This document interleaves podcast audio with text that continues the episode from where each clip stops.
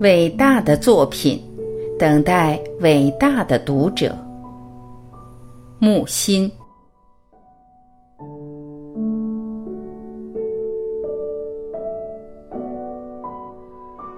一，人类文化至今最强音是拜伦，反对权威、学上自由、绝对的个人自由。二。尼采一来，超人进入壮年，他不再如拜伦诅咒上帝，直接宣布了上帝的死刑。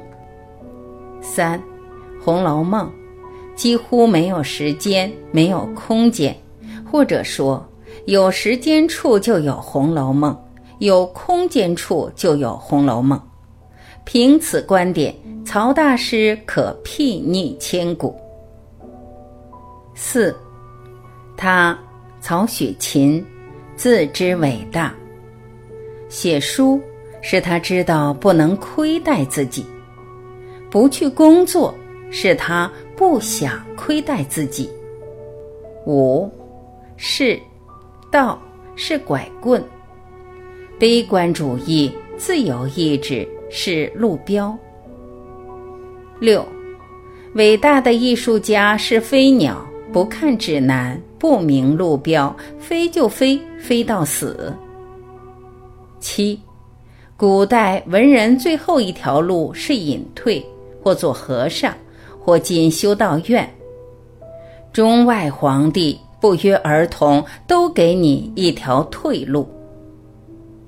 八，莫里埃以寻道精神是戏剧，没人看，我一样好好弄。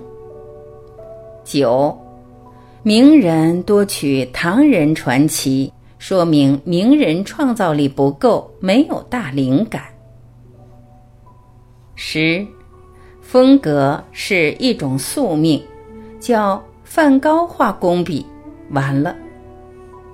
十一，希腊人讲认识你自己最难，毕加索一生迷茫。等他看到黑人木雕，醒了过来。贝多芬到第三交响曲才是自己。十二，问怎样才能写出自己的性格呢？这样问已经写不出什么东西了。别人的雅就是你的俗。十三，苏格拉底、柏拉图。亚里士多德都是在大量荒谬的包围中发现一点点真知灼见。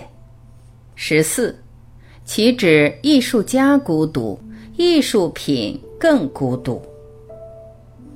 十五，天鹅讲飞行术，麻雀说哪有那么多讲究。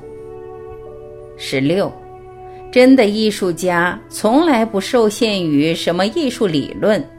教育家亦然。十七，伟大的作品等待伟大的读者。十八，但凡大品都无赘述。十九，福楼拜说，唯心唯物都是出言不逊的。我接着说，有神论无神论都是用词不当的。二十，诗，看的人少，懂的人更少。